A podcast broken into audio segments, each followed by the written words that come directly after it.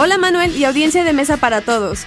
Se cumplen 50 años del estreno en 1969 de Easy Rider, película independiente escrita por Peter Fonda y Dennis Hopper, en la que el par de actores encarna a Wyatt y Billy, motociclistas que viajan por el suroeste de los Estados Unidos, explorando el panorama social y las tensiones de la década de 1960, dando inicio a la era del llamado Nuevo Hollywood. Institute.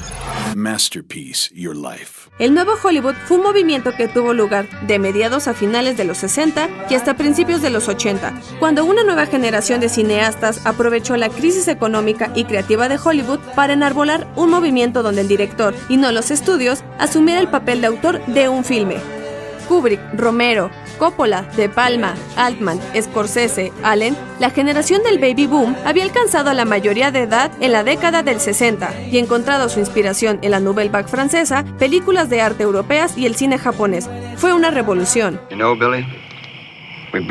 Sin embargo, y a diferencia de sus pares europeos, ese nuevo Hollywood demandaba independencia artística, pero dependía de la infraestructura de los estudios. Como le dice Fonda Hopper en Easy Rider, ¿Sabes, Billy? Lo arruinamos. La revolución duraría poco y sonados fracasos como Heaven's Gate de Michael Cimino darían lugar a la era del blockbuster, de la que les hablaremos en una siguiente cápsula.